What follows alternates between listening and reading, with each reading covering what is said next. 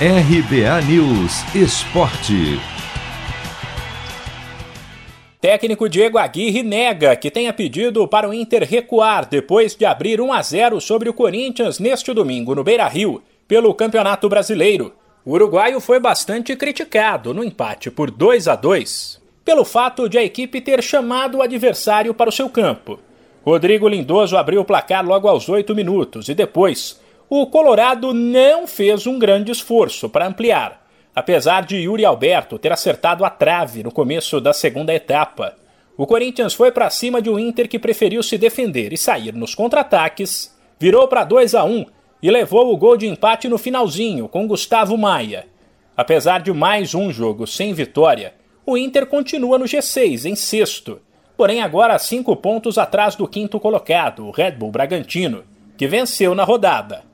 Aguirre explica que, apesar de não ser algo programado, esse recuo de um time que sai na frente é natural no futebol. Não é uma indicação técnica nem tática fazer um gol e, recuar.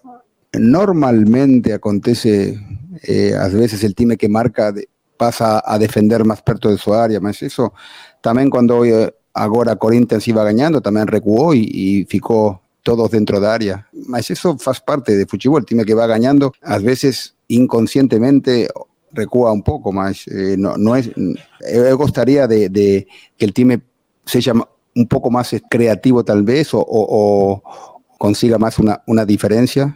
Eh, hoje tivemos perto que isso aconteciera, quando íbamos ganhando, o Yuri estuvo muito perto de marcar o segundo gol, aí seguramente teria mudado todo. Na próxima rodada, no fim de semana, o Colorado visita o São Paulo.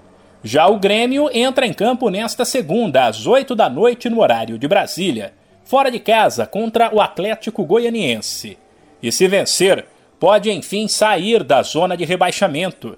Por isso, dezenas de torcedores foram até o aeroporto neste domingo apoiar a equipe no embarque para Goiás. O zagueiro Jeromel foi vetado pelo departamento médico e está fora, enquanto Borja foi liberado depois de se recuperar de um problema no tornozelo. Mas, como o atacante teve pouco tempo para treinar, deve começar no banco.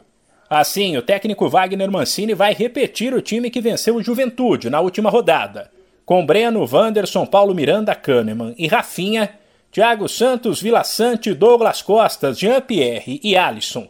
E na frente, Diego Souza. De São Paulo, Humberto Ferretti.